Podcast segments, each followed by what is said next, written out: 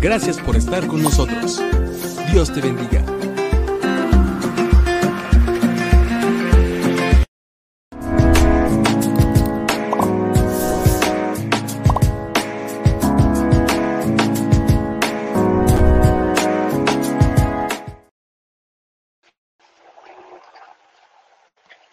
Amigos, ¿cómo están? Me da mucho gusto saludarlos y bueno, hoy los estoy saludando desde la ciudad de Atlanta, en Georgia, en Estados Unidos. Eh, venimos a tomar un curso de actualización en creatividad y producción en iglesia y la verdad es que estamos aprendiendo un montón. Me salí ahorita de uno de los talleres para poder venir a platicar un ratito con ustedes y veo que también ya por acá hay un montón de comentarios. Andamos en modo eh, móvil hoy o sí, estoy, estoy transmitiendo con un teléfono y toda la cosa.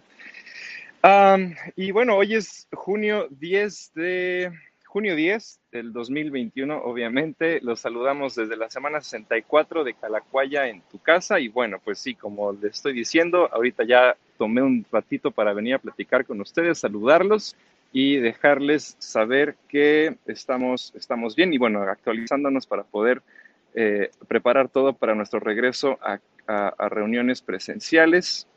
Y la buena noticia es que miren por acá, yo voy a dejar, los voy a dejar en muy buenas manos porque ya también está listo el pastor Gilberto para estar con nosotros y hoy también nos va a acompañar la pastora Clara. Y bueno, ellos van a ser nuestros anfitriones del día de hoy. ¿Cómo están? Muy bien, muy contentos. ¿Tú cómo estás, Clarita? Todo el día aquí en Calacuaya también. muy bien y muy contenta de poder estar aquí con todos nuestros amigos y saludarte, Joel, también. Sí, también pues me da verlos. Que, sea un tiempo muy bonito ahí en el, en el congreso que están tomando allá en Atlanta y de justamente eso de creatividad, innovación, eso es algo que nunca se deja de aprender. Sí, Disfruta mucho. Ahorita estoy en el, en el estacionamiento y, muy contento también con la magia de la tecnología. Bueno, es magia, pero, pero sí, gracias a la tecnología que, que podemos conectarnos, aunque sea de esta forma. Y, y, bueno, pues emocionado por lo que también Dios va a hablar a través de ustedes en diálogos con el pastor y también agradecido por lo que Dios está hablando a nosotros, al equipo que venimos de Calacuaya, eh, voluntariamente también, claro y, felices de, poder estar por acá. Entonces, ¿les parece si oramos y encargamos a Dios esta transmisión, que todo salga bien y, nos vemos pronto? Claro que sí. Señor, te doy gracias porque tú estás con nosotros, porque tú nos bendices, porque permites que podamos pasar este tiempo aprendiendo de ti y porque yo sé que has sido bueno con cada uno de nosotros durante la semana y porque tu presencia nunca ha dejado de estar con nosotros. Nos ponemos, Señor, en tus manos este día para que también esta tarde, para que tú nos hables, tú dirijas a, mis papás para que ellos puedan tener una buena transmisión, que tu espíritu hable a través de ellos. Y te agradecemos porque también a través de preguntas y respuestas tú puedes llegar a encontrarte con nosotros. Te amamos, Señor, y no queremos más que hacer tu voluntad. Permite que esta hora pueda ser buena. En el nombre de Jesús. Amén. Y también yo quiero orar por Joel y, y, quienes están ahorita en este congreso para que sea de edificación, de bendición, de crecimiento, de aprendizaje y que a su vez eso lo puedan aplicar aquí en la iglesia y también la gente que va de otras congregaciones que lo apliquen en sus respectivas congregaciones. Gracias porque tú os llevaste con un propósito y bendecimos a toda la gente de la iglesia en donde están y, y quienes están compartiendo sus conocimientos y experiencias en el nombre de Jesús. Amén. Amén. Muchas gracias. Bueno, pues yo me despido.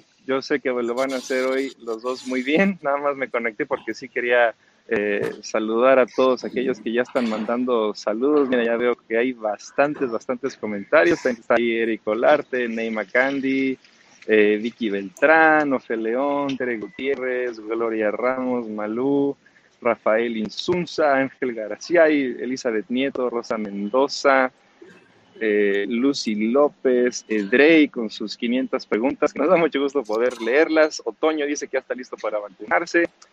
Y Dasha, obviamente Dasha también no puede faltar. Betty Zúñiga, que es la primerita que está pasando lista hoy. Bueno, pues les mando un saludo a todos, nos vemos muy pronto y bueno, pues también por acá aprendiendo para poder hacer y dar lo mejor para cuando podamos regresar pueda ser glorioso el regreso a presenciales. Entonces les mando un abrazo y nos vemos pronto. Te amamos, Joel. Que sea de mucha bendición lo que vas a aprender junto con todos los chavos. Gracias, mamita. Te amo. Yo también. Besos. Besitos. Te amamos. Bye. Bye, Joel. Saludos a todos. Muy bien. Pues nos da tanto gusto de veras lo que Dios tiene preparado esta semana en esta, en este, en estos diálogos con el pastor. Me siento muy honrada de estar contigo, amorcito, y, y pues saludamos a todos los que ya se conectaron, a Betty Zúñiga, a Blanca Arriola y bueno, aquí viene la primera pregunta del día de parte de Dasha. Tiene dos preguntas. La primera dice, ¿por qué la mujer samaritana decía en su plática con Jesús que adoraban a Dios en el monte? Esa es la primera. Y la segunda dice, si el hombre no hubiera pecado, ¿existirían los animales salvajes? buenas preguntas de Dasha. Bueno, eh, vamos a, ver, Clarita, si tú nos puedes ayudar para responderle a Dasha con Juan capítulo 4, eh, versículo 20. Juan 4, 20. 20 y 21. Ok.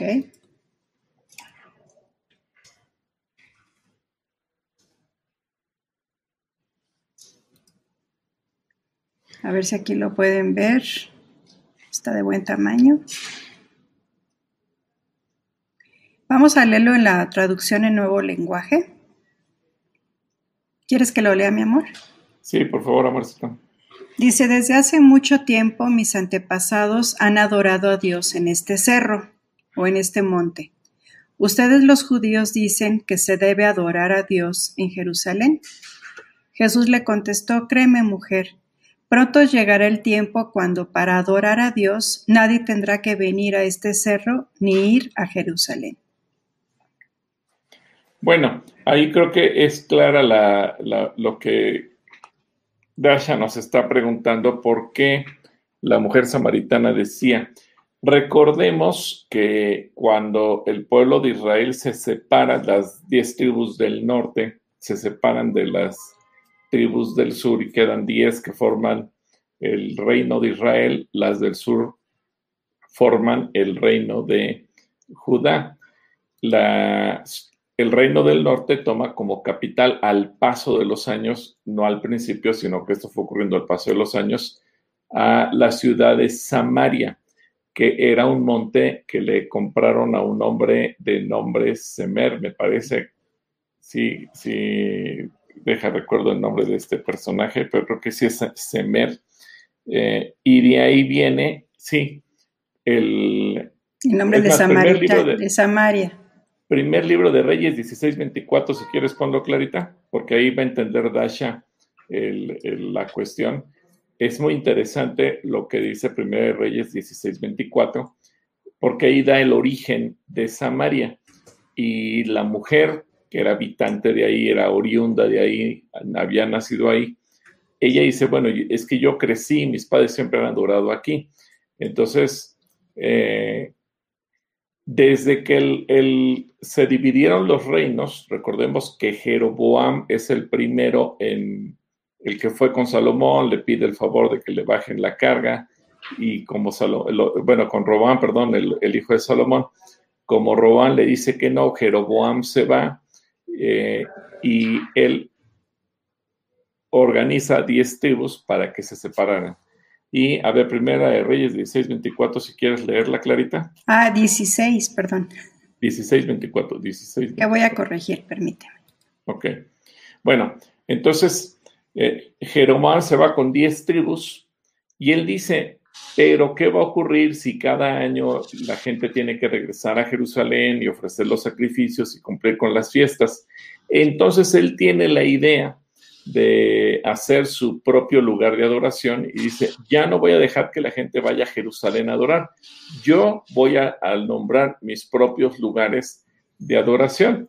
Entonces él, él establece los lugares de culto en Dan, muy al norte, y en Betel, y después se separa de, el lugar de adoración. Ya la gente no tiene que ir a Jerusalén, que dicho sea de paso, Jerusalén es una ciudad alta edificada sobre una montaña y eh, dentro de Jerusalén, el lugar donde está edificado el templo, el templo que edificó Salomón, es una montaña.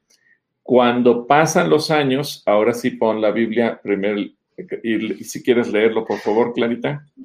Dice, un cierto Semer le compró el cerro de Samaria por 60 kilos de plata. A un cierto Semer, a un cierto Semer. Y allí construyó una ciudad en honor a Semer, nombre del anterior propietario del cerro, le llamó Samaria. Ok, bueno, ahí dice cerro, otras versiones lo traducen como monte. Entonces, ya cuando llegamos al tiempo de Jesús, ya los israelitas ya fueron deportados, ya regresaron, y ella le dice, desde toda mi vida mis padres han adorado en este monte, es decir, ella se refiere, yo crecí sabiendo que aquí en Samaria, que es una montaña, aquí se adora a Dios. Ustedes los judíos dicen que es en Jerusalén. Y Jesús después le dice, bueno, llegará el día en que ni aquí ni allá, pero el lugar original de adoración es Jerusalén y simplemente por cuestiones de, eh, digamos, políticas, eh, que no querían perder la hegemonía o el dominio sobre el pueblo, lo que hacen es construir un lugar de adoración, en este caso en Samaria, para evitar que la gente tuviera que ir a Jerusalén. Así que esa es la respuesta, mi querida Dasha. Espero que te, que te sea clara. Y eh, respecto a lo que me estás preguntando de los animales salvajes, sí, eh, la única diferencia es que los animales salvajes seguramente eh, comerían eh, plantas. Eso no quitaría de ninguna manera su capacidad. Por ejemplo, el león como ruge o el tigre o cualquiera de los animales tal como los conocemos, así Dios los creó.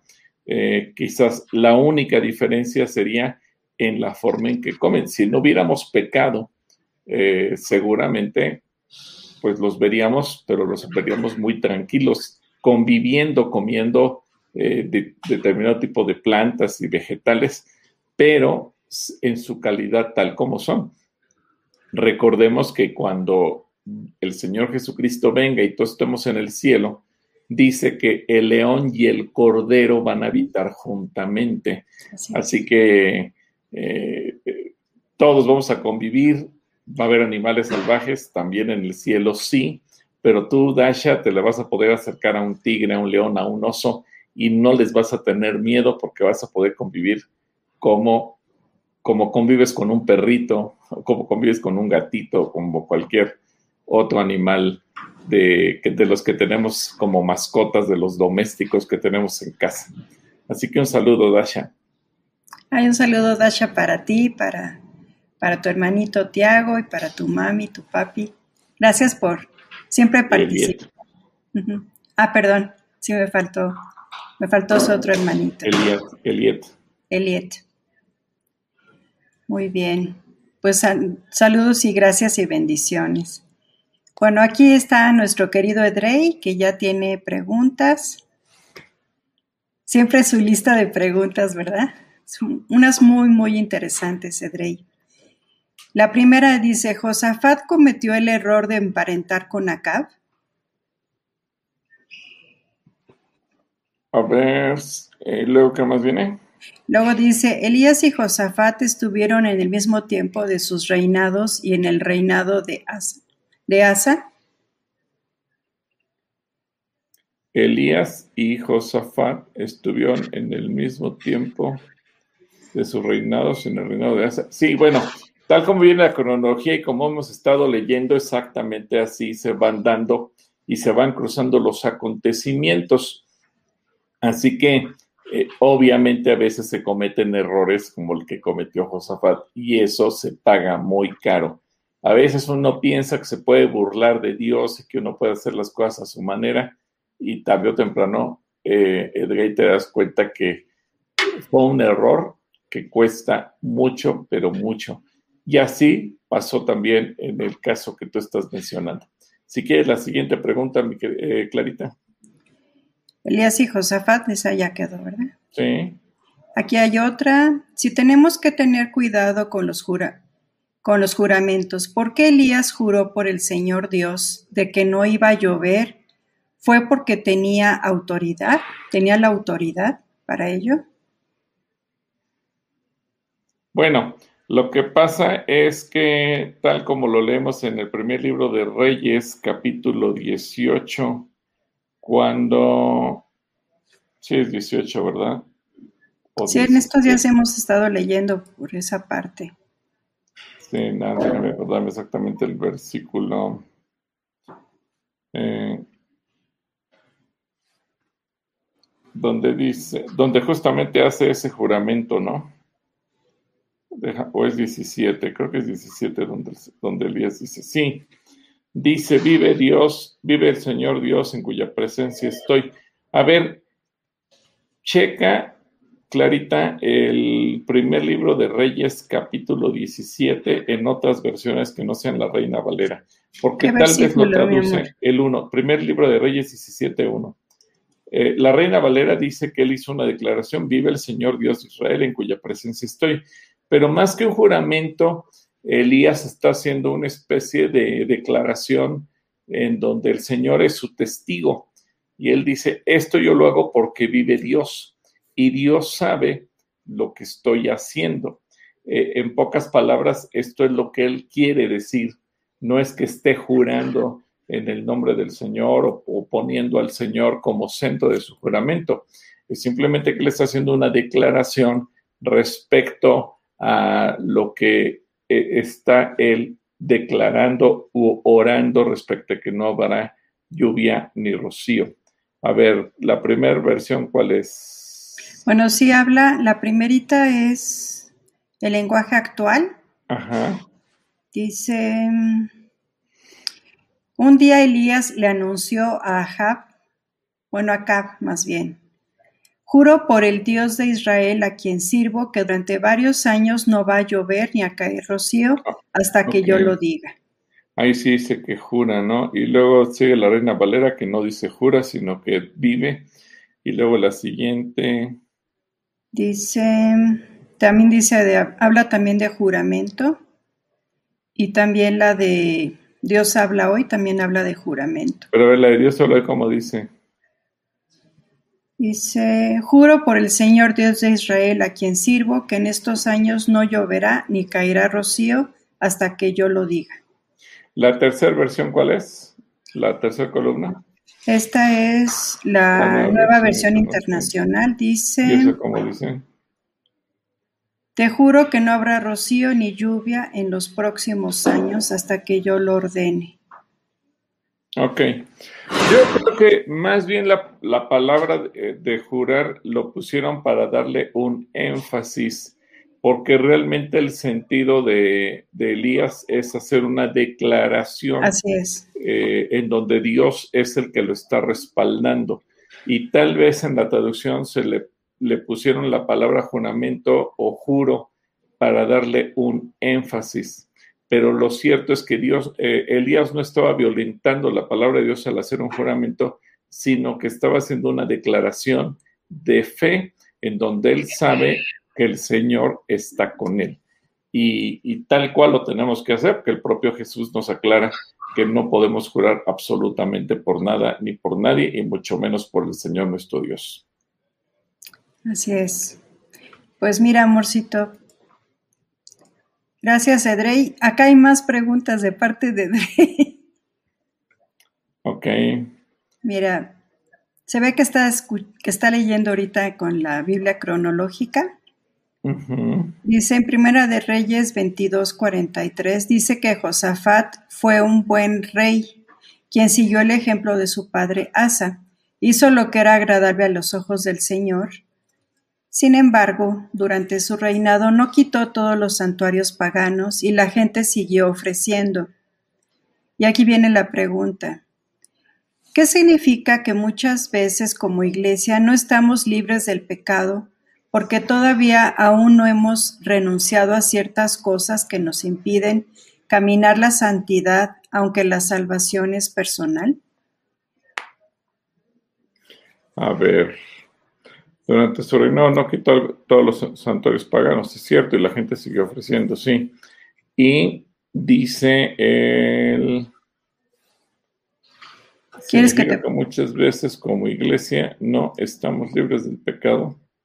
Bueno, evidentemente la iglesia siempre tiene que estar en un proceso de santificación y hay cosas que tenemos que ir renunciando poco a poco y hay, hay muchas áreas de nuestras vidas que tenemos que renovar, que tenemos que sanar, que tenemos que corregir, que tenemos que eh, pedir perdón o perdonar y, o tenemos que cambiar. Y hay muchos aspectos en la vida de la iglesia que son perfectibles, es decir, se pueden hacer mejor, se pueden perfeccionar, se pueden cambiar y eso estás ahí en todo lo correcto, Edgar. Significa que la iglesia está en un proceso de santificación continua y eso nos incluye absolutamente a todos. Josafat tuvo sus cosas buenas, obviamente no fue un ser humano perfecto y eso lo destaca la Biblia y es ahí donde nosotros también tenemos que aprender y seguir el ejemplo de para cambiar cada una de las situaciones que nosotros descubrimos en nuestra vida que nos están haciendo daño. Así es. Así es, Drey. Acá viene la última pregunta de parte de Drey. Dice, la Biblia dice que debemos ser luz del mundo y sal de la tierra. ¿Esto significa también que lo deberíamos ser aún dentro de la iglesia? Claro porque luz eres dentro y fuera de la iglesia. Dentro para dar testimonio, para enseñar, para disipular, para guiar a otros y fuera de la iglesia para traerlos hacia Jesús. Eh, es decir, no nos podemos quedar solamente que soy un buen cristiano dentro de la iglesia, pero fuera de la iglesia nadie nota mi cristianismo, o soy muy bueno fuera de la iglesia, pero dentro de la iglesia la gente no me tiene en un buen concepto. Y eso de ser luz y ser sal, pues tiene que ver obviamente con nuestro testimonio personal, nuestra manera de ser, de conducirnos, de tratar a los demás, de ser excelente, de hacer bien las cosas, de ser comprometido, de ser puntual, de ser todo lo que Dios quiere que nosotros seamos en nuestra calidad como personas. Así que, Edrey, eh, realmente estas son preguntas interesantes porque nos hacen reflexionar respecto a lo que nosotros somos y hacemos. Un saludo para Edrey y yo sé que tus preguntas siempre son de bendición para todos nosotros. Así es, Edrey. Muchas gracias por, por tener esa mente tan reflexiva y, y que también nos enseña a todos los que estamos aquí. Bueno, como ya lo había dicho Gil, este digo Joel, Otoño manda saludos y dice que ya está listo para vacunarse. Muy bien. También por aquí nos dice Lucy López que ya está pasando lista. Buenas tardes, querida Lucy. También Juanita Enríquez dice, Pastor Gilberto y yo, bendiciones, gracias a Dios por sus vidas. Debbie FH, bendiciones hermanos. De veras es muy bonito poder eh, recibir los saludos de cada uno de ustedes que nos alegran esta tarde. Aquí Rosita dice que le parece muy buenas tardes a todos, paz y bendiciones sobreabunden cada uno de ustedes. Dice que ya está esperando que sean contestadas las preguntas de Drey. Drey Espitia, que por lo que veo están muy buenas. Gracias. Sí, sí, son buenas preguntas las de Drey. Él pregunta por todos. Elizabeth Nietos también manda saludos. Aquí nos hace una pregunta muy, muy interesante Ángel García en Facebook. Dice, Pastor, Pastor, José dice, bueno, ya te puso el nombre de José. Buenas tardes, Dios los bendiga. Una pregunta, ¿en realidad existen los exorcismos como los presentan en las películas? Bueno, la verdad es que yo no, yo no he visto películas de exorcista, pero... Eh, Son muy dramáticas, ¿no, mi amor? Clarita, tú tienes más enfoque en tu ministerio hacia la liberación, ministración, sanidad.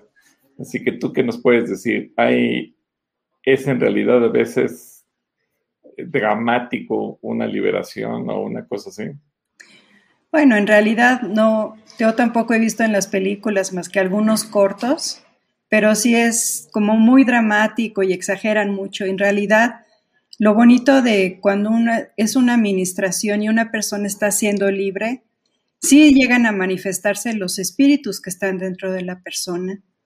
Pero lo mejor de todo es que la autoridad en el nombre de Jesús los hace libres. Entonces, en realidad, Hoy en día sí sigue habiendo liberaciones. Algunas pueden ser un poquito agresivas, dependiendo lo que la misma persona practicó en su vida, como puede haber sido hechicería o algún tipo de, incluso artes marciales. Hay personas que cuando han practicado este tipo de, de situaciones en su vida, pues sí tienden a ser agresivos. Pero siempre la presencia de Dios, el amor y todo eso hace que esas personas que pudieron haber tenido manifestaciones agresivas, después terminen de una manera muy suave y siendo ahora sí que con mansedumbre en su corazón y completamente libres. Oye, Clarita, y no tienen que presentarles así una cruz fuera, fuera. no, ni tampoco echarles agüita ni nada de eso, no. En realidad nos dice la palabra que que Jesús vino a ser libres a los cautivos, ¿verdad? Nos dice en Lucas 4, me parece, que parte del ministerio de Jesús era justamente la libertad, ¿no? Dar libertad a los cautivos.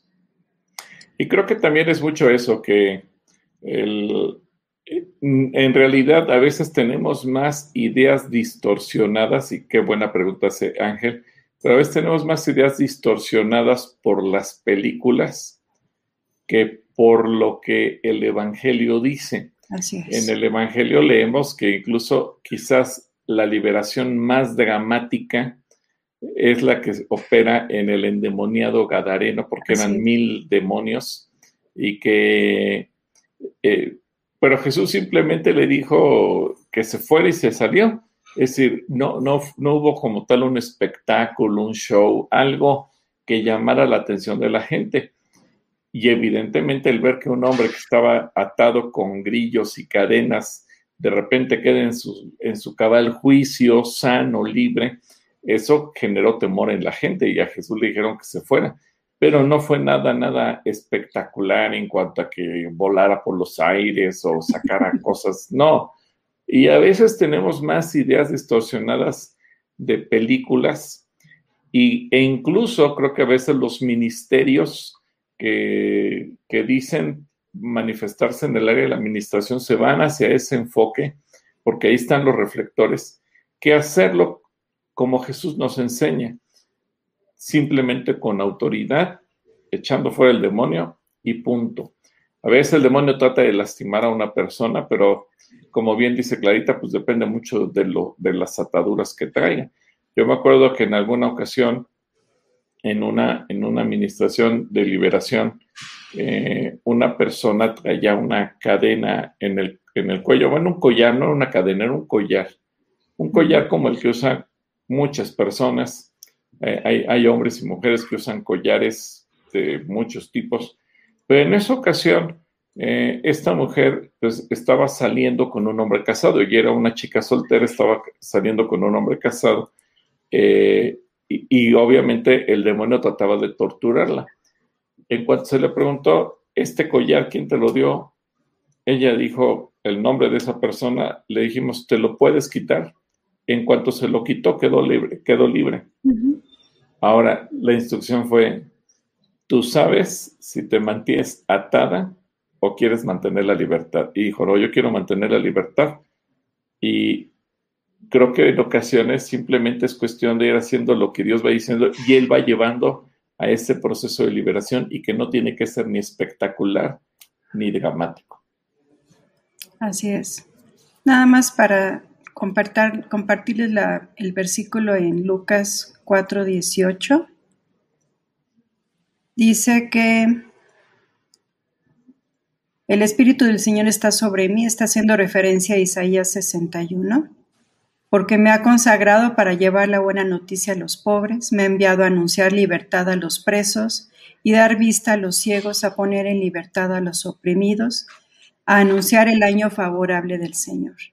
Realmente, nada más para completar, Dios tiene la capacidad de hacer a una persona libre, siempre y cuando la persona quiera hacerlo y esa capacidad la da a cada uno de sus hijos, no en la, en la autoridad de la persona, sino en la autoridad de Jesús.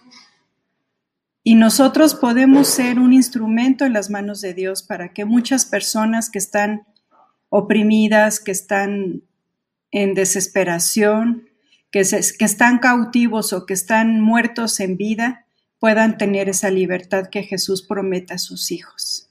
Nada más quería compartir eso. Gracias, Clarita. Bueno, aquí nos pide Rafael Insunza que si podemos orar por provisión para un empleo. Claro que lo vamos a hacer. Sí, y también si puedes venir al Centro Cristiano por una despensa, con mucho gusto la ponemos a tu disposición, Rafael. Vicky Beltrán nos dice bendecida tarde, hermanos, Joel y Gil. Dios con ustedes. Igualmente contigo, Vicky. Malú Alzúa nos manda saludos desde Cuautitlán, Izcalli. Que por cierto, en Izcalli están poniendo ahorita la vacuna de 40-49, así es que aprovechen y póngansela. Y nos dijeron que no es necesario que, que se presente un comprobante de domicilio, ¿verdad, mi amor? Así es, cualquiera se la puede ir a aplicar. Gloria Ramírez también manda saludos, Ofe León, Tere Gutiérrez, por conversión y sanidad espiritual y física, física perdón, de José Miguel Medina, que ya es salvo, tiene 41 años, y protección para toda la familia. Claro que sí, oramos por, por ella.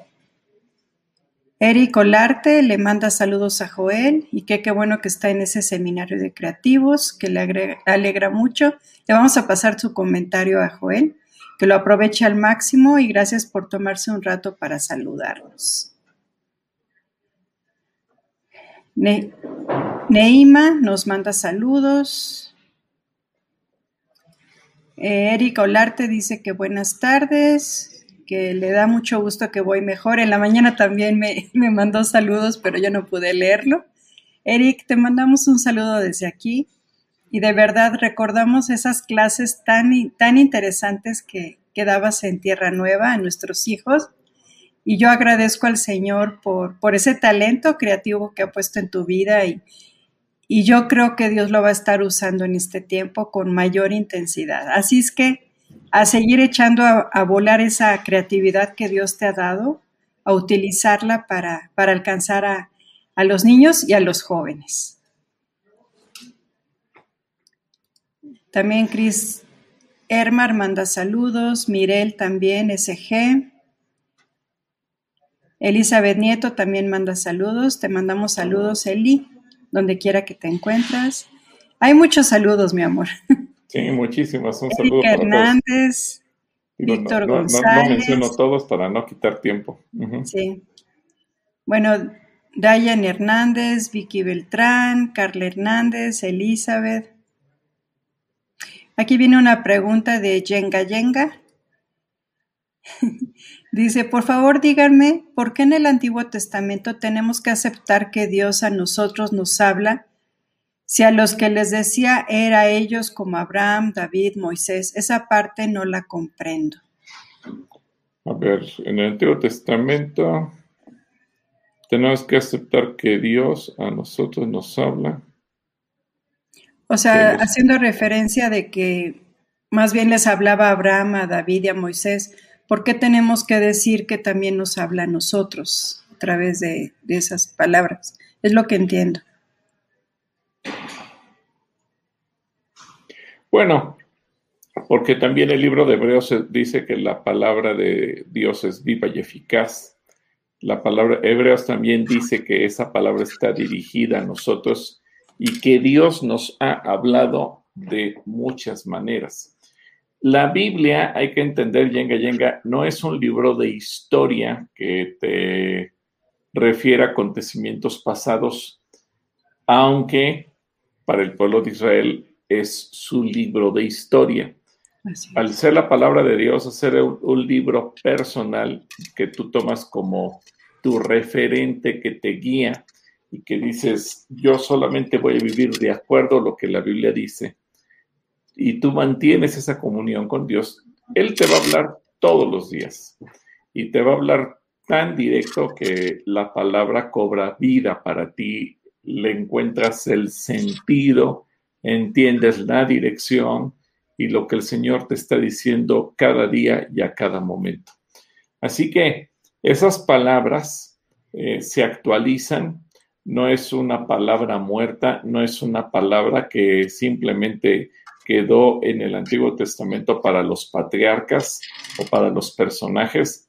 Ciertamente ellos ya no viven, pero esas palabras eh, se siguen cumpliendo hoy.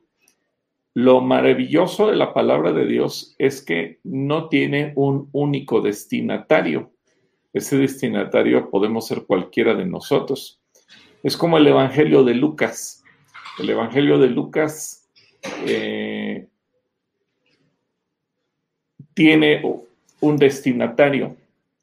Lucas lo escribió y se lo dirige a Teófilo y le dice, oh, excelentísimo Teófilo, a mucha gente le ha parecido, se ha tomado el tiempo para investigar o para escribir más bien acerca de Jesús, pero a mí me ha parecido bien investigar y escribirte todo en orden. Y tiene un destinatario y se la envía por correo.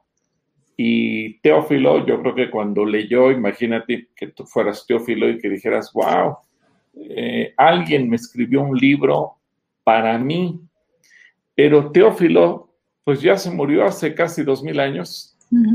Y Teófilo, la virtud de Teófilo, lo que yo admiro de Teófilo, es que él pudo haber guardado esa carta, que era un libro dirigido para él, haberlo guardado debajo de su cama, haberlo guardado en su librero, haberlo puesto en un álbum de los recuerdos y ahí se pudo haber quedado.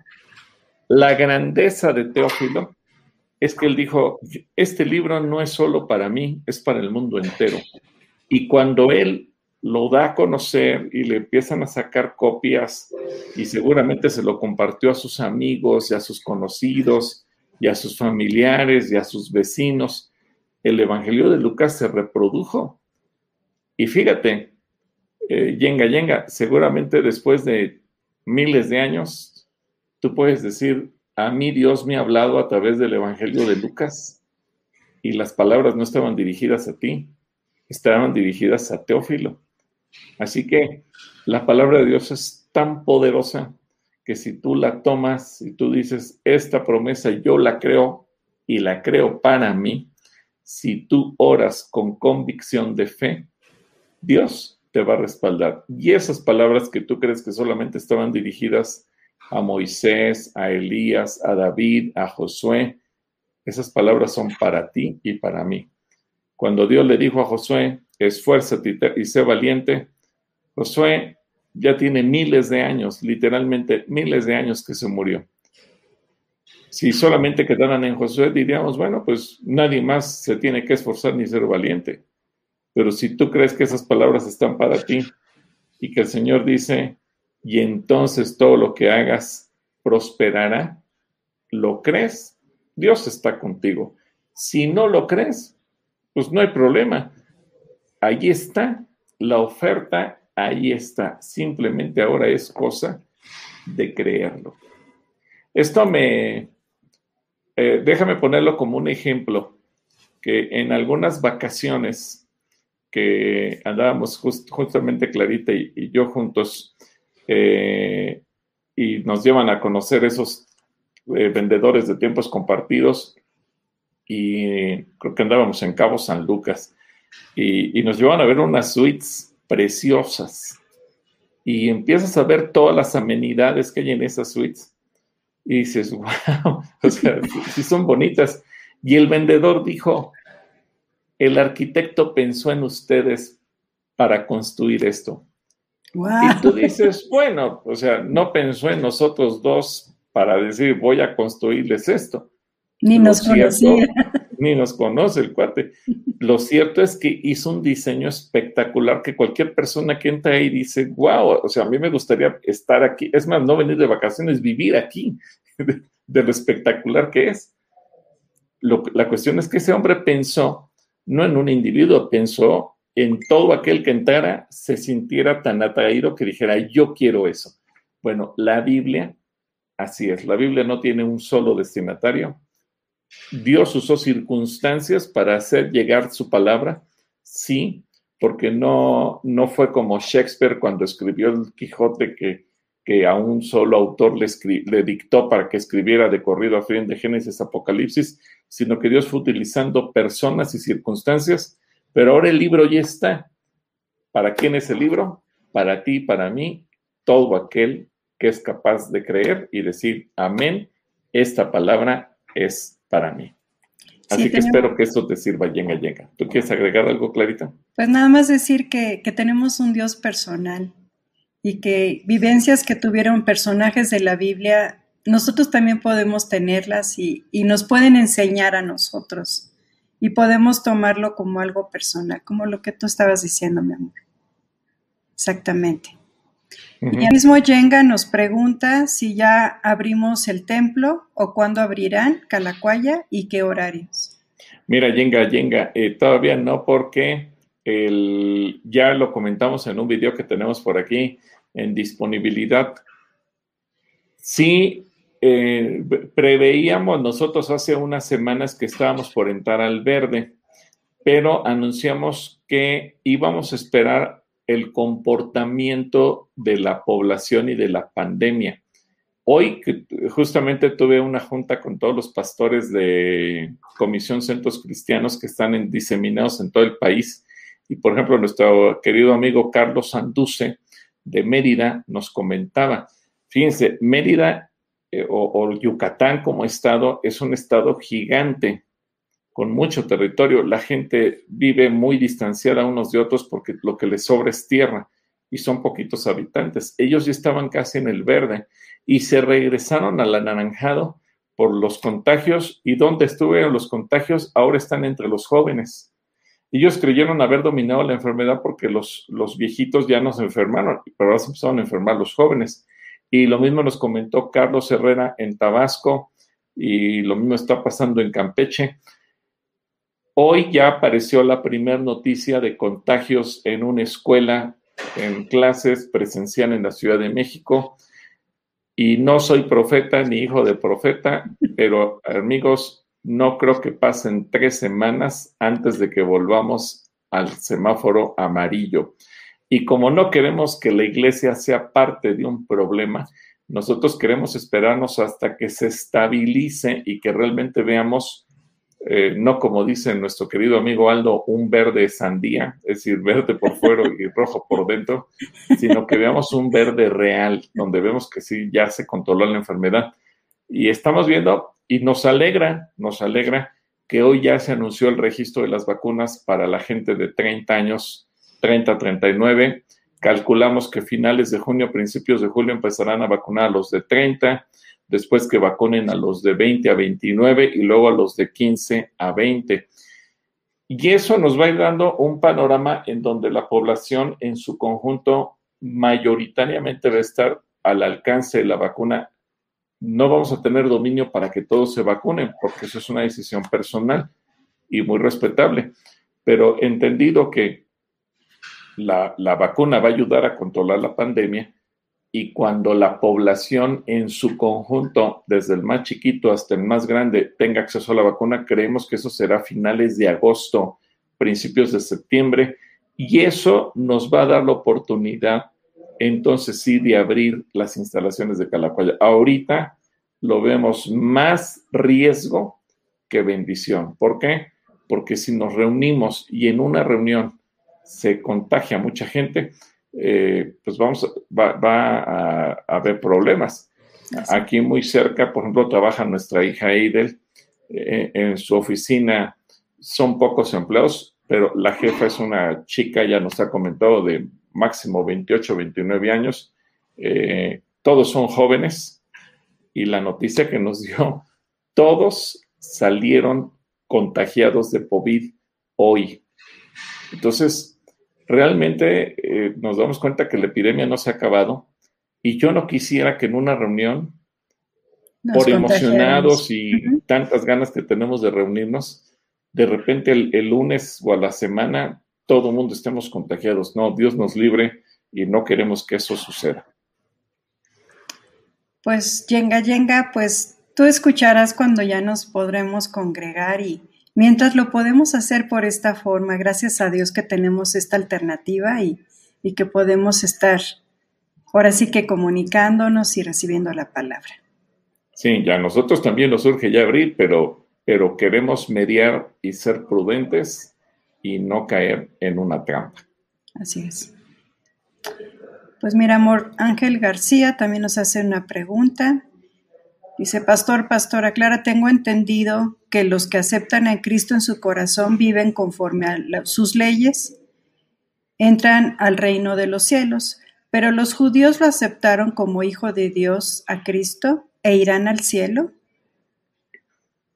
Bueno, hay un segmento de judíos que sí eh, se les reconoce porque ellos ahora han aceptado a Cristo en su corazón, la mayor parte de los judíos no.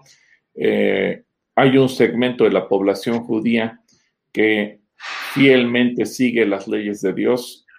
Dentro del judaísmo hay el ala ortodoxa, ultra ortodoxa, es decir, los que de plano eh, tratan de vivir a, a cabalidad todas las leyes, absolutamente todas hay un segmento que no es tan religioso o tan extremo, pero que es gente que vive conforme a los principios de Dios, conforme a las reglas de Dios.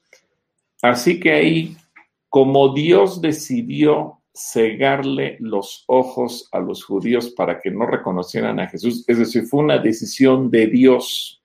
Es decir, yo no quiero que ellos reconozcan a Jesús porque le quiero dar oportunidad a todo el mundo de los que no son judíos. Y ahí estamos tú y yo, todos nosotros. El único que tiene la autoridad para decir si van o no van a ser salvos es el Señor. ¿Por qué? Porque el Señor decidió cegarlos. Si uno dice, es que eso no es justo, bueno, fue una decisión de Dios para tener misericordia de nosotros. El apóstol Pablo dice que en algún momento Dios les abrirá los ojos para poder también tener misericordia de ellos. Pero toda esta gente que tiene los ojos cegados en cuanto a Jesús, pero busca cumplir la ley, yo no te podría decir, y yo no quiero erigirme como juez de decir sí o no, porque esa es una decisión solamente de Él. Así que lo único que podemos hacer, Ángel, es orar para que se cumpla el tiempo y que la salvación de los judíos en cuanto a, su conversión hacia Cristo se dé lo antes posible. ¿sí? Que Dios te bendiga, Ángel, y Yenga Yenga, y todos los que nos han mandado preguntas y saludos, felicitas, Ruth, Clara, Magdalena, Rosa, etcétera. Patricia Silva, Araceli Rosas, hay muchísimos que, que, nos mandan saludos. Mira que hay una pregunta de Ruth Callejas hablando de la administración. Dice, ¿a partir de qué edad se recomienda una administración?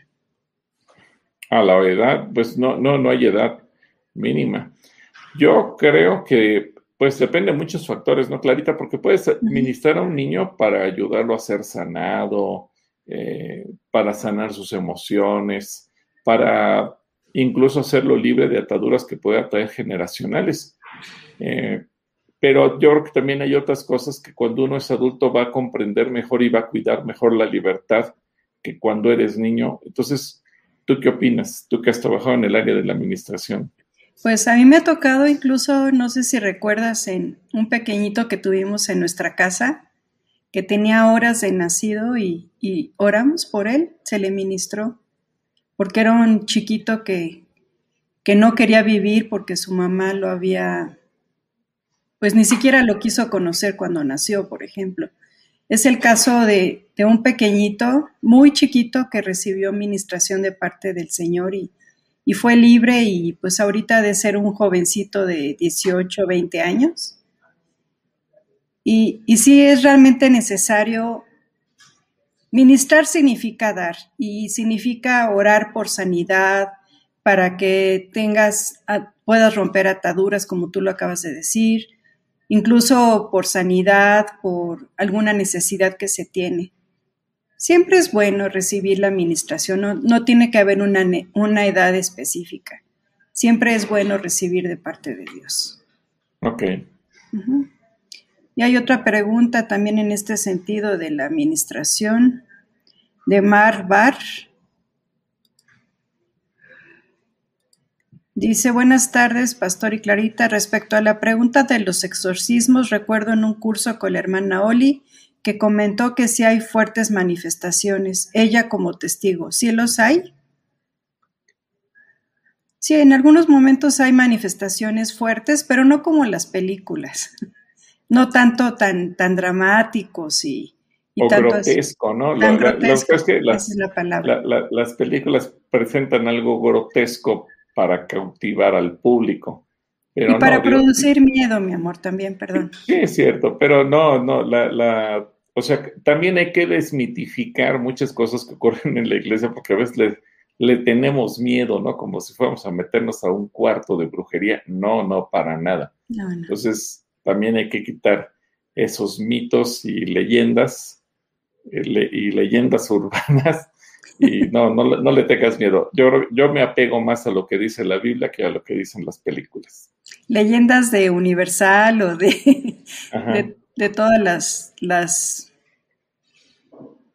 pues todas las que producen películas, ¿no? Bueno, mira, aquí hay una serie de preguntas de Eric Olarte.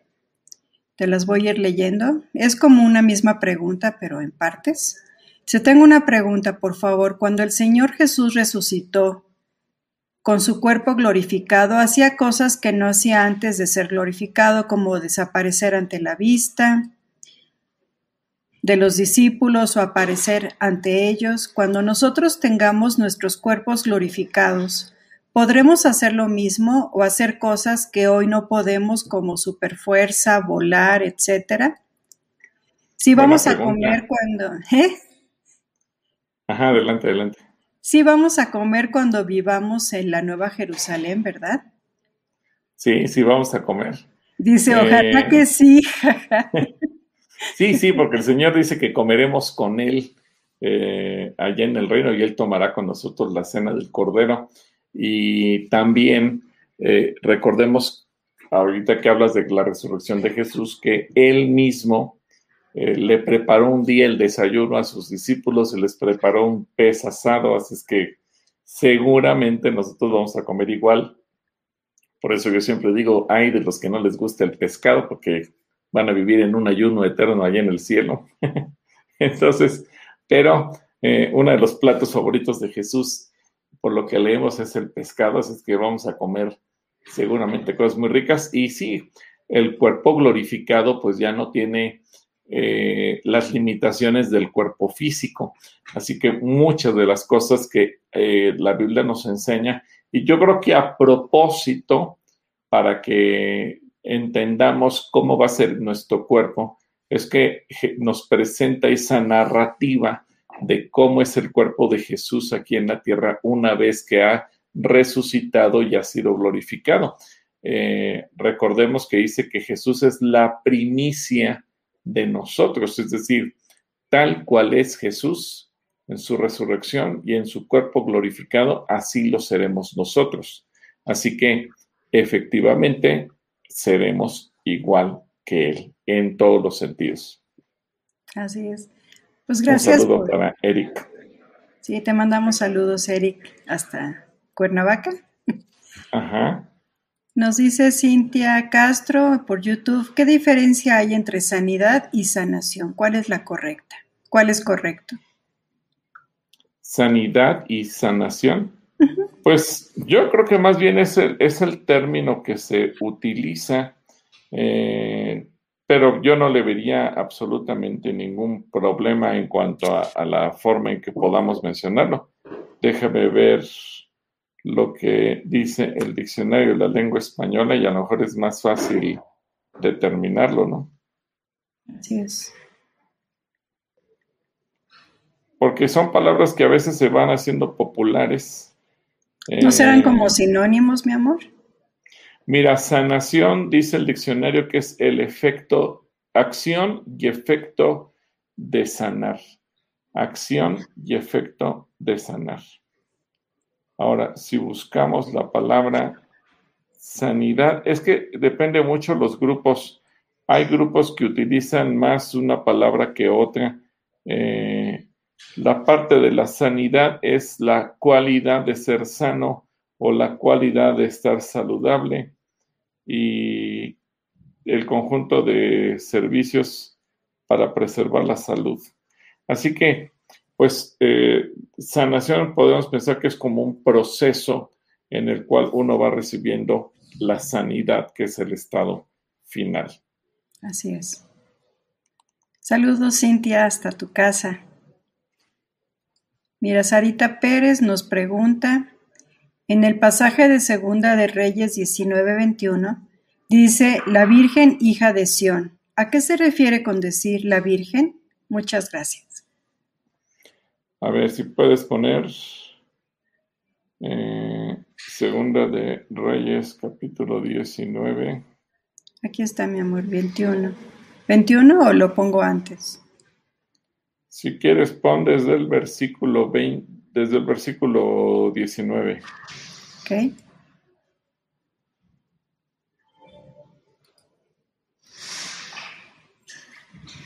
¿Del 19 al 21, mi amor? Sí.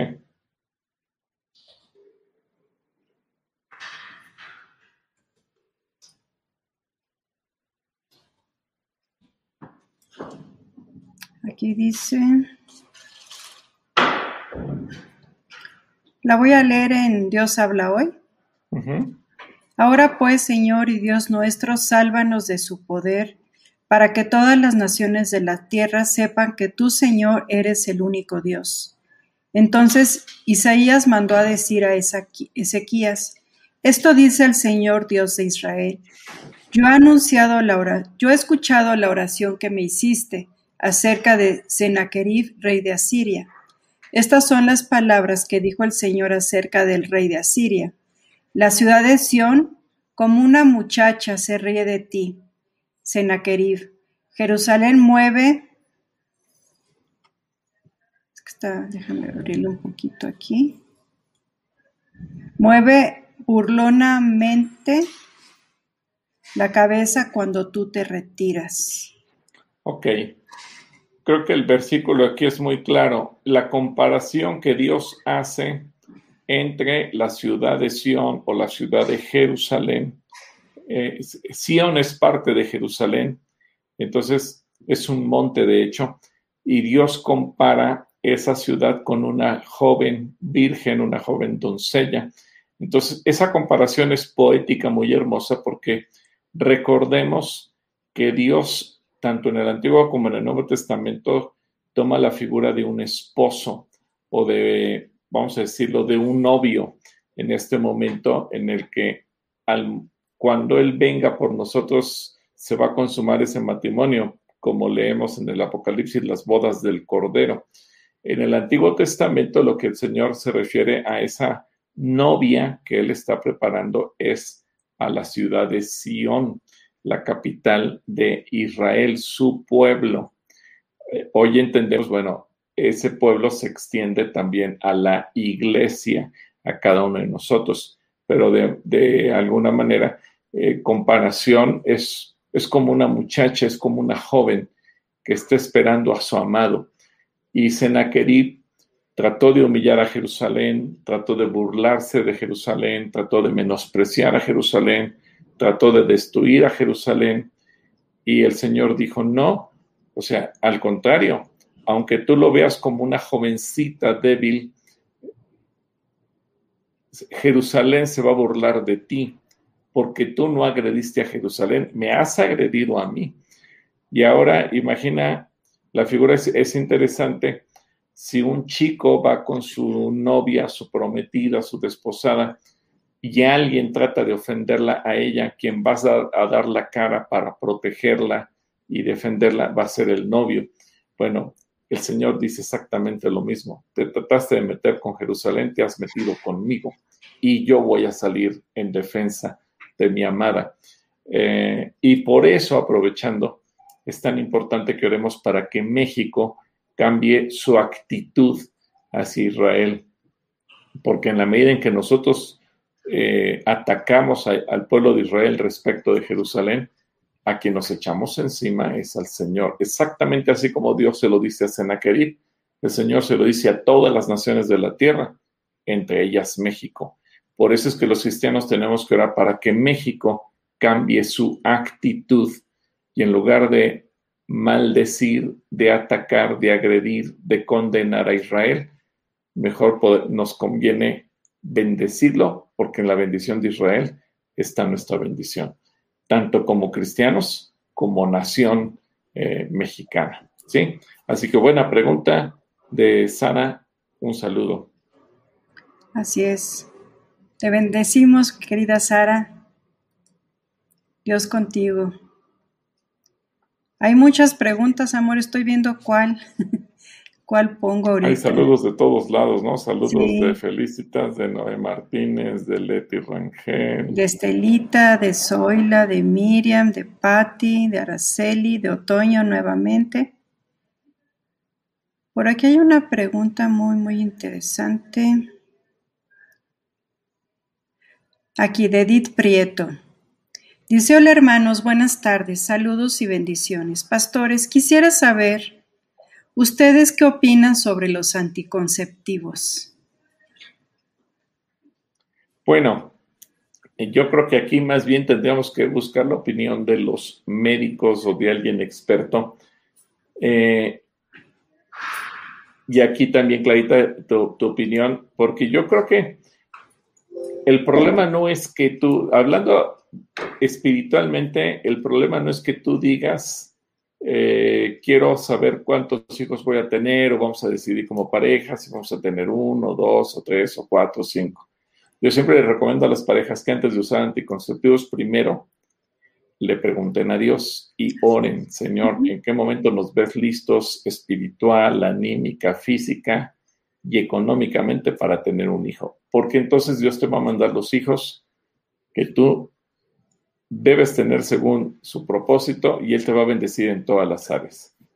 Segundo, porque muchas veces los anticonceptivos, como cualquier medicamento, como cualquier agente externo que tú le metes a tu cuerpo, tiene efectos secundarios y efectos o secuencias colaterales, cosas que muchas veces no te dicen y que puede llegar a perjudicarte.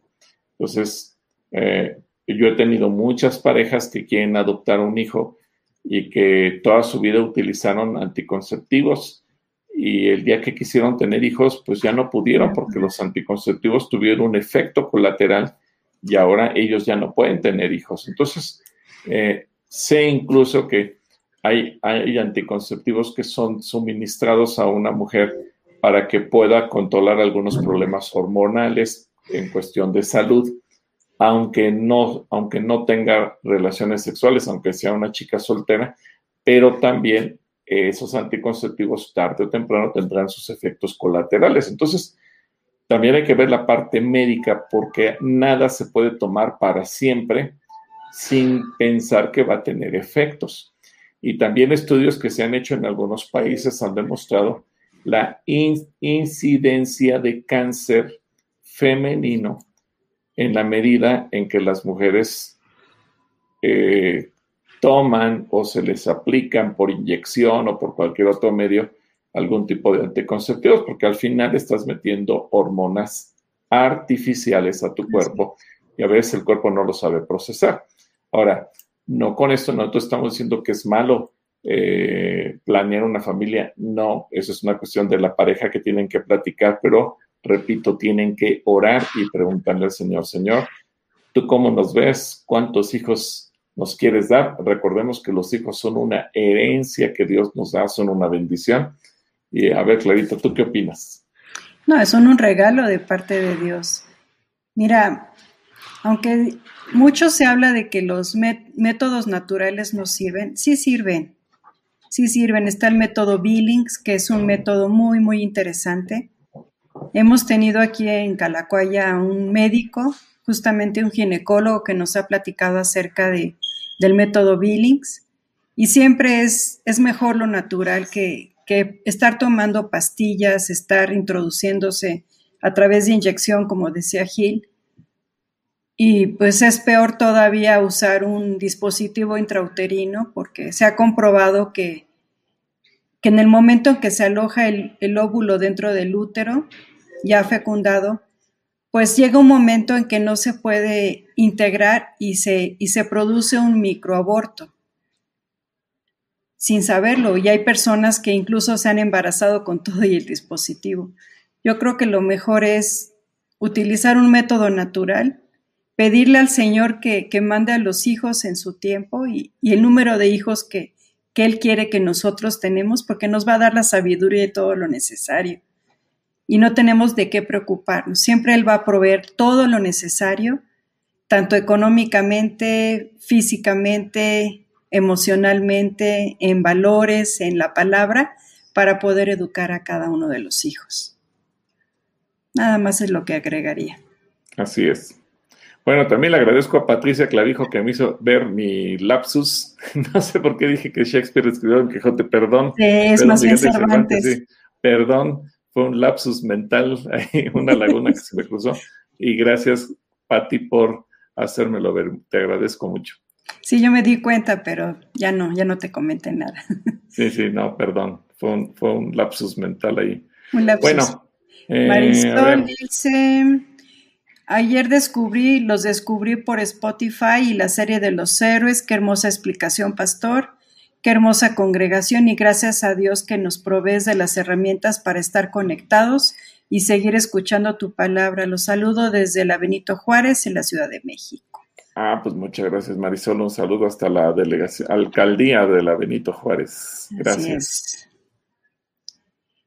Bueno. A ver, aquí hay una hermana, Edith, para que, pero ese es un mensaje para ti. Quiere hablar contigo, entonces te deja su celular para que después le llames. Ok. Edith. Ahorita lo tomo. ¿En qué, ¿En qué, hora estás, mi amor? Porque hay... Pues prácticamente está al final, a las 6:11 ya. Ok. Orar por Lilia Martínez y con mucho gusto vamos a orar por ti. Eh, Blanquita Flores dice que, buenas tardes hermanas, ¿cómo le hago? Por, por el momento no me congrego en ninguna iglesia, porque son doctrinas que no se basan en el Señor y pues he orado y eso, por eso, ¿qué puede hacer para que me ministren y me liberen? Bueno, si nos, si nos pasas por privado tu teléfono, Blanquita, pedimos también que se comunique contigo alguien del equipo pastoral para ver cómo te podemos atender con muchísimo gusto y, pues ver hasta qué punto te podemos ayudar, dependiendo también dónde vivas y demás. Por eso es importante que alguien se entreviste personalmente contigo. Eh, también Margarita Mendoza dice que Sarita no escuchó el saludo. Ah, Sarita, pues te mandamos un saludo. Perdónanos si nos brincamos, pero te mandamos un saludo y un besito hasta Guanajuato. Sí, Sarita, te lo mandamos y nos da gusto que nos estés escuchando y nos estés viendo. Ay, amorcito, no sé ni cuál ponerte. Dice que Neima que si no le gusta el pez asado aquí, si le va a gustar cuando estemos en el cielo, espero que sí, Neima, porque si no, yo no sé qué vas a hacer con tanto ayuno. Oh, pues em, empieza a practicar a que te guste desde acá, ¿no? Mejor. Y bueno, hay, mucha gente que nos está pidiendo oración. Carla nos pide oración también. Eh, nos está pidiendo oración también Lilia. Que pues tengan por seguro que vamos a estar orando también por cada uno de ustedes. Eh, también aquí hay otra pregunta de Elizabeth Chávez. Dios les bendiga. Qué gusto verlos juntos. Una pregunta. ¿Antes de Juan se bautizaban? Buena pregunta. Bueno, es que el bautismo tiene como raíz los baños rituales, el que se conoce como mikveh en el hebreo. De hecho, es interesante cuando visitas las eh, ruinas o, los restos arqueológicos en algunas ciudades y te das cuenta que desde muy, muy eh, antiguo o desde muchos años antes de Cristo, sobre todo en casas alrededor del templo, en casas sacerdotales y demás, había eh, esas tinas profundas en donde la gente se bañaba. ¿Por qué? Porque lo que tú lees en el libro de Levítico y en el libro de Números eh, respecto a los lavamientos, que cuando una persona había pasado por un periodo de purificación, eh, por pecado o por enfermedad o por menstruación o por nacimiento de un bebé o por determinadas situaciones, hasta porque hubo contacto con un cadáver, eh, la gente tenía que pasar por un proceso de lavamiento. Y ese proceso de lavamiento lo tenía que ejecutar en algún lugar. A lo mejor algo que cuando leemos la Biblia, y nos pasa a todos, o a la mayoría, es que no pensamos, ¿sí? leemos, bueno, pues hay que irse a lavar, y uno piensa, pues a dónde se habrán ido a lavar, a lo mejor uno piensa que abrían la regadera como nosotros abrimos la regadera en nuestra casa o si iban a un río, pero no toda la gente vivía cerca de un río y recordemos que Israel es un país desértico, es un país donde no hay mucha agua ¿Y cómo resolvieron los judíos eso? Bueno, pues en algunas casas no eran albercas, eran más bien pozas. Eh, aquí, por ejemplo, algunas personas me van a entender bien porque cerca de la Ciudad de México está la ciudad de Tequisquiapan en Querétaro, una ciudad muy bonita y que la mayor parte de los hoteles de, de Tequisquiapan te rentan habitaciones con poza. Entonces, dentro de, la habitación hay una poza y te bajas las escaleritas y no es una alberca propiamente, simplemente es así como, como si fuera una cisterna, pero abierta, no tiene el techo. Entras y, te, y la gente muchas veces va ahí creyendo que ahí se va a, sanar o porque le sirve como terapia para las piernas o para determinadas cosas. Bueno, en muchas casas judías eh, existían estas pozas que, repito, en Israel se llama el mikbet y la gente hacía el lavamiento. De ahí viene la idea del bautismo, pero Juan le da otro sentido no es lavarme porque me voy a quitar las impurezas de lo que me aconteció durante la última semana o el último mes o el último día. Ahora el lavamiento es por mis pecados, porque me reconozco pecador, porque reconozco que necesito el arrepentimiento y tengo que cambiar mi vida. Entonces, ese es el sentido. La pregunta de Elizabeth, muy, muy interesante. Muy bien. Bueno, hay varias personas que quieren incluso contactarme a mí. No sé si Yenga me puedas de manera, podrías pasarme tu teléfono, yo me comunico contigo. Hay varias que que pudimos que pudimos este que podemos atender si nos dejan su teléfono, por favor. Bueno, hay algunos casos como particulares, amor, que no sé cómo, cómo podemos manejarlos. Bueno, sí, por medio del teléfono, ya que en, particular puedes tú hablar con, con cada uno de ellos. Eh, hay una pregunta aquí de Iván, y ya con, esta terminamos, que ya son 6.20. Dice, saludos y bendiciones. Si quieres leerla tú, por favor, Clarita. Yo era testigo de Jehová y conocí de Cristo hace nueve años por medio de la familia de mi esposa. Y ahora ellos ya se bautizaron como se los enseñaron los judíos mesánicos y ya no podemos hablar de Cristo Jesús porque ahora piensan diferente. ¿Qué puedo hacer? Bueno, es complicado porque fíjate, eh, gracias a Dios que tú, Iván, estando dentro del movimiento de testigos de Jehová, conociste a Cristo y le entregaste tu vida, te bautizaste y demás. por medio de la familia de tu esposa. Fueron los instrumentos para que tú conocieras al Señor. Lo curioso es que ahora ellos se fueron por el lado de los judíos mesiánicos. En México es muy difícil que encuentres judíos mesiánicos que sean judíos y que hayan aceptado a Cristo en su corazón. La mayor parte de los judíos mesiánicos que existen en México están, no digo que ellos sean malas personas, sino que están engañados por la charlatanería, porque ni son judíos, y ahora en, ese término de judío mesiánico terminan negando el señorío de Cristo, terminan negando quién es Jesús, terminan negando el nombre de Jesús, la eficacia del nombre de Jesús y un montón de cosas más. Entonces, más bien hay que tener cuidado y orar para que ellos puedan volver al camino del Señor, que ellos puedan, ellos ya conocieron la verdad y orar que ellos puedan ser tocados por el Señor para que puedan volver a Él y puedan poner su vista en Él. Eh, desgraciadamente hay mucho engaño. Conozco bien los grupos que se dicen mesiánicos. Es más, déjame decirte una cosa. Los verdaderos judíos los verdaderos judíos respetan mucho a los cristianos que hemos nacido de nuevo. Ellos nos identifican como cristianos evangélicos porque leemos la Biblia, leemos el Evangelio. Y el verdadero judío en Israel y en México respeta mucho al cristiano eh, evangélico. Pero ellos se cuidan de los que se dicen judíos mesiánicos. ¿Por qué? Porque ellos llevan también el judaísmo a un extremo que los judíos no viven. Y, ellos dicen, ellos ni son judíos ni son cristianos. Y quien está en medio de dos eh, ejércitos, así es el pensamiento judío, dice, ellos son un peligro para ustedes y son un peligro para nosotros. Y repito, no es que, sean malas personas, sino que simplemente ahora viven engañados bajo un sistema de doctrina eh, creado también por un grupo y hay mucha charlatanería ahí.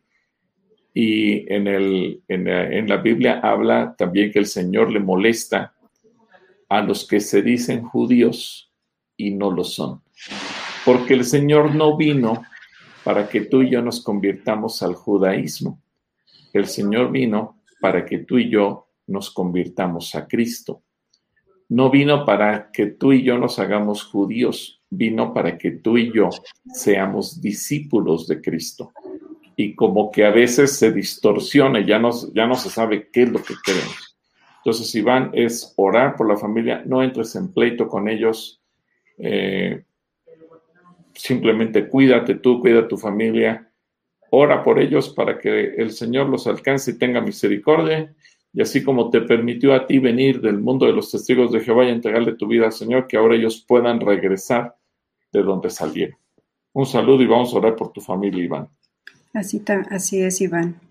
Mira, amor, Carla está muy, muy triste porque dice que su papá falleció hace tres meses, tiene temor, eh, aunque él fue salvo antes de fallecer, quiere volver a sentir el amor de parte de Dios. Carlita, Dios es tu consuelo, donde quiera que te encuentres. Él es el que se va a encargar de abrazarte con su amor y ahorita vamos a orar por ti.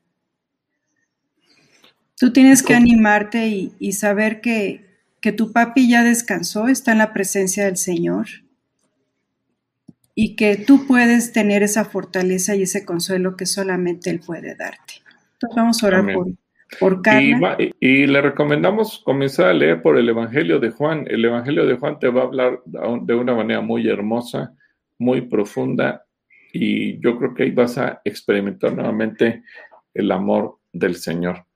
Que por cierto, para Carla y para todos ustedes que nos están viendo, si pueden eh, descargar en su celular la aplicación de Chosen y comenzar a ver la serie, si no lo han hecho, ahorita Clarita y yo estamos viendo la segunda temporada.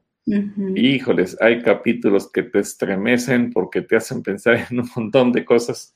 Así que no se la pierdan, bájenla y acompañada con la lectura del Evangelio te va a dar una perspectiva muy, muy hermosa para entender mejor la palabra. Y sobre todo para, para conocer a un Jesús humano, a un Jesús que te entiende, un Jesús que te escucha, un Jesús que está cerca de ti, que, que es de una manera natural, o sea, no, no es un ser místico, es, un, es Dios estando con nosotros y animándonos y fortaleciéndonos. De verdad, Erika, Dios está contigo. Escúchalo. Felipe, Felipe nos manda saludos desde Cancún. Dice que Dios lo sacó de COVID-19. Damos gracias a Dios por ello, Felipe. Y pues amor, ¿qué más podemos decir el día de hoy? Bueno, pues nos quedan muchas preguntas ahí en la lista, pero pues ya tenemos que darle conclusión a este, esta transmisión. Yo les agradezco mucho que nos escriban, nos pregunten, interactúen con nosotros, nos mandan saludos.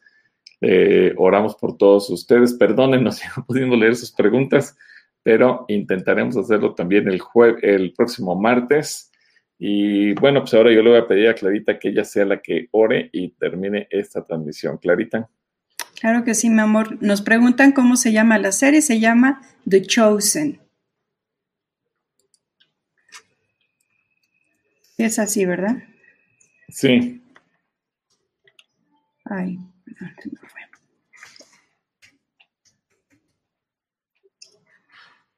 Esta aplicación eh, de Chosen no la vas a encontrar en Netflix, no la vas a encontrar en Amazon Prime, no la vas a encontrar en YouTube, no la vas a encontrar en ninguna otra, sino que tienes que descargar la aplicación. Bueno, creo que YouTube ya está bajando algunos capítulos de la primera temporada, pero entra, búscalo, sea Android, sea iPhone, tu celular, lo bajas y lo bonito es que cuando la reproduces tiene la opción de que tú repliques lo que tienes en tu celular en tu pantalla de televisión, si la tienes en tu en tu sala, en tu comedor, en tu cocina, donde quiera que tengas la pantalla, la mandas a, la pantalla y ahí la ve toda la familia. Muy, muy bonita. Eh, la verdad es que mis respetos para los productores. Dallas Jenkins, el director, se ve que han orado muchísimo porque es una serie no solo profesionalmente bien hecha, sino espiritualmente impactante. Tomaron la palabra y supieron vertir lo que la Biblia dice y transmitirla de una manera muy, muy bonita. Realmente muy recomendable. Bueno, adelante, Clarita. Pues vamos a orar. Hay muchísimas necesidades de todo tipo, de sanidad, de provisión, de decisiones, con los hijos, con los nietos. Pero saben una cosa, hermanos, Dios conoce cada intención. Y lo más maravilloso de todo es que Él tiene una respuesta. Él tiene una respuesta a todo ello y nosotros confiamos y creemos en lo que Dios hace. Y Señor, en este momento estamos levantando cada intención. Tú conoces a quienes escribieron y tú conoces cuál es el sentir de ellos, cuáles las situaciones apremiantes que se están viviendo en cuanto a decisiones, en cuanto a salud, en cuanto a provisión de trabajo. Tú conoces todo ello, Señor, y nosotros nos acercamos a ti, como dice tu palabra, confiadamente, creyendo que tú vas a tomar cada situación en tus manos y tú vas a dar una respuesta más pronto de lo que cada quien espera. Y levantamos a Carla y levantamos a todos los que ahorita su corazón está quebrantado por una pérdida de un ser querido, Señor, tú abrázalos, tú tómalos en, sus, en tus brazos y trae ese consuelo, esa paz y esa fortaleza que solamente tú puedes dar. Señor, anímalos, quita toda tristeza, si hay depresión, que ellos puedan experimentar el amor tuyo. Y gracias, Señor, por cada persona que se conectó en este día, por lo que tú nos has hablado en lo personal a cada uno. Y gracias por la vida de de Gil, por la vida de Joel y por la vida de cada uno de nuestros hermanos, Señor. Te bendecimos en el nombre de Jesús. Amén. Amén. Pues muchas gracias, que Dios les bendiga. Dios les bendice, que estén muy bien y la paz del Señor con cada uno.